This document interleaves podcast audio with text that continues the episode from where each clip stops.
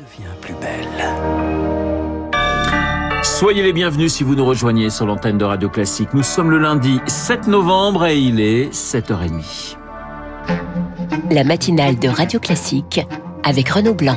Et l'essentiel présenté par Charles Bonner. Bonjour Charles. Bonjour Renaud, bonjour à tous. L'essentiel ce matin, ce sont 100 milliards de dollars par an. C'était une promesse faite par 23 pays riches en 2009 aux pays pauvres, ceux qui sont les plus vulnérables au changement climatique. En pleine COP 27, elle s'est ouverte hier à Sharm el-Sheikh en Égypte. C'est l'occasion de faire les comptes et ils sont insuffisants, Zoé Pallier. En 2020, date du dernier décompte, seuls 83 milliards de dollars ont été versés, essentiellement à des pays d'Asie du Sud et d'Afrique de l'Ouest, des dons, mais surtout des prêts, nuance Guillaume Compin, chargé de plaidoyer chez Oxfam. D'après les chiffres de l'OCDE, 71% des financements climat en 2020 ont été fournis sous forme de prêts. On est dans une logique euh, qui n'est pas du tout de la solidarité, mais qui contribue à l'endettement d'un certain nombre de pays en développement. Et alors que les États comptaient sur un effet levier, seuls 20% des financements émanent d'entreprises privées, peu enclines à financer de grands projets d'adaptation des territoires au dérèglement climatique, explique Sébastien Treyer, directeur de l'Institut du développement durable et des relations internationales. Les questions d'adaptation, c'est comment est-ce qu'on transforme le système de production agricole pour qu'il soit capable de faire face aux impacts du changement climatique. C'est complexe, c'est pas sûr que ça rapporte tout de suite, et donc pour l'instant, le contexte d'investissement n'est pas suffisamment rassurant pour ces acteurs-là. C'est pour ça qu'on a besoin d'argent public hein, pour essayer de consolider euh, ce type de projet. Mais même si les acteurs publics et privés atteignent la barre des 100 milliards, qu'ils financent davantage de projets liés à l'adaptation, l'enveloppe reste symbolique, bien en deçà des besoins réels des pays du Sud, chiffrés à plusieurs milliers de milliards de dollars. Et cette solidarité sera forcément abordée par Emmanuel Macron dans son discours à 15h30 heure française. 110 dirigeants vont s'exprimer d'ici demain, mais pas le chinois Xi Jinping et l'américain Joe Biden absents. Illustration de l'urgence climatique, la Guadeloupe et la Martinique frappées par des pluies diluviennes, des inondations et des glissements de terrain. Les écoles guadeloupéennes restent fermées aujourd'hui. Plus largement, la COP s'ouvre en pleine tension, en pleine guerre en Ukraine avec des prix de l'énergie et des températures qui augmentent.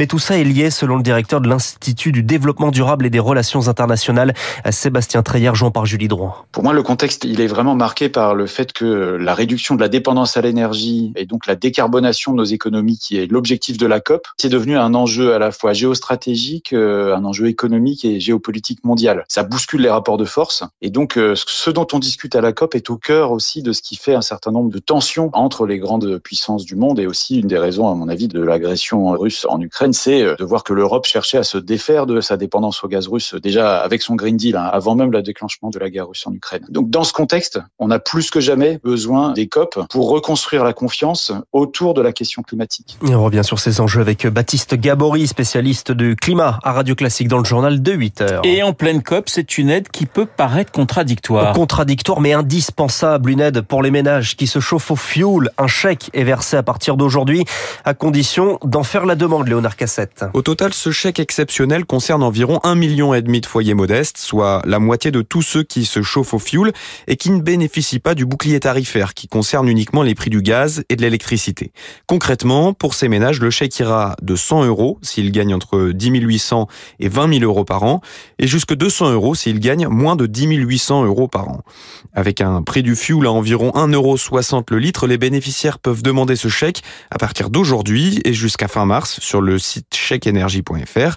Et si leurs cuves sont déjà remplies, ils pourront l'utiliser pour tout type de facture énergétique, mais aussi le cumuler avec un autre chèque énergie exceptionnel, celui destiné à faire face à la hausse de 15% des prix du gaz et de l'électricité prévue l'année prochaine. Et les prix de l'énergie ne sont pas les seuls à augmenter. Il y a aussi l'alimentation. Michel-Édouard Leclerc, le patron des magasins du même nom, parlait de hausse injustifiée.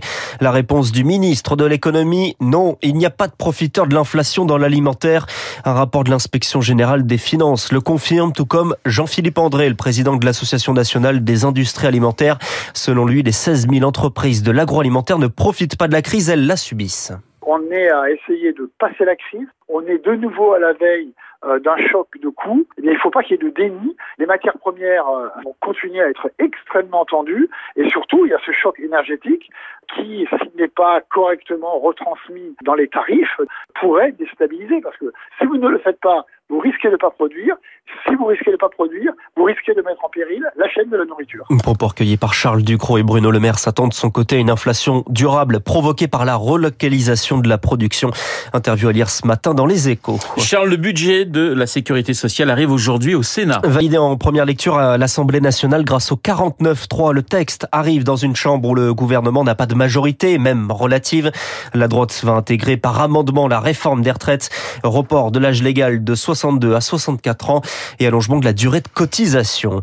Pas encore nommé déjà sous pression, Jean Castex, futur patron de la RATP, sommé par la présidente d'Île-de-France, Valérie Pécresse, de rétablir 100% du trafic d'avant Covid. L'ancien Premier ministre doit être auditionné demain devant l'Assemblée et le Sénat. Vous écoutez Radio Classique, il est 7h35. Joe Biden joue les deux dernières années de son mandat aux élections, demi-mandat justement demain. Le renouvellement de la Chambre des représentants et d'un tiers du Sénat où les démocrates du président Biden n'avaient qu'une courte majorité. Hier, trois anciens présidents étaient en meeting en Pennsylvanie. Barack Obama et Joe Biden d'un côté et Donald Trump de l'autre. L'ancien président, peut-être futur candidat, est plus que jamais au cœur de la bataille selon Antoine Yoshinaka, professeur de sciences politiques à l'université de Buffalo. Évidemment, il n'est plus président, mais il est encore présent dans les médias, dans l'esprit des gens, euh, évidemment dans la bouche des candidats. Et il faut se souvenir que c'est sous Trump euh, en 2018 et en 2020 que le taux de participation a fracassé des records historiques à mi-mandat et ensuite lors de l'élection présidentielle. Trump a cette habilité assez inouïe de mobiliser les gens qui l'adorent, mais aussi les gens qui le détestent. Anthony Yoshinaka, jouant depuis Buffalo dans l'État de New York par Marine Salaville. Et on reviendra hein, sur ces midterms avec Denis Lacorne, spécialiste des États-Unis, invité de Guillaume Durand à 8h15. Des élections qui pourraient avoir une influence sur le soutien américain à l'Ukraine, alors que sur le terrain, l'eau et l'électricité sont coupées à Kherson dans le sud, ville sous contrôle russe que l'Ukraine tente de reprendre. Les deux belligérants s'accusent mutuellement d'avoir saboté le barrage de Kakovla le long du Dniepr. Charles, on termine avec du sport et Caroline Garcia en finale du Master WTA. Une qualification hier soir en 2-7 à Fort Worth au Texas. Elle affrontera la Bélarusse Arina Sabalenka, numéro 7 mondial. Ce sera dans la nuit de mardi à mercredi. Chez les hommes, la jeunesse en force. Le Danois Holger Rune, 19 ans, remporte le Masters 1000 de Paris-Bercy en battant Novak et Djokovic en finale. En foot, un duel olympique entre Marseille et Lyon en Ligue 1 et avantage OM, vainqueur 1-0. Et puis de la voile, on termine avec un peu de patience. Le départ de la route du Rhum reporté à cause de la météo. Rendez-vous donc mercredi 14h15 à Saint-Malo. Le journal de 7h30 présenté par Charles Bonner. Il est 7h37 sur notre antenne. Dans un instant, nous allons parler d'Elon Musk, un homme qui fascine, mais un homme qui fait peur. Mon invité dans les spécialistes, Olivier Lasquet, rédacteur en chef de Science et Vie, auteur d'une enquête sur Elon Musk. C'est dans deux petites minutes.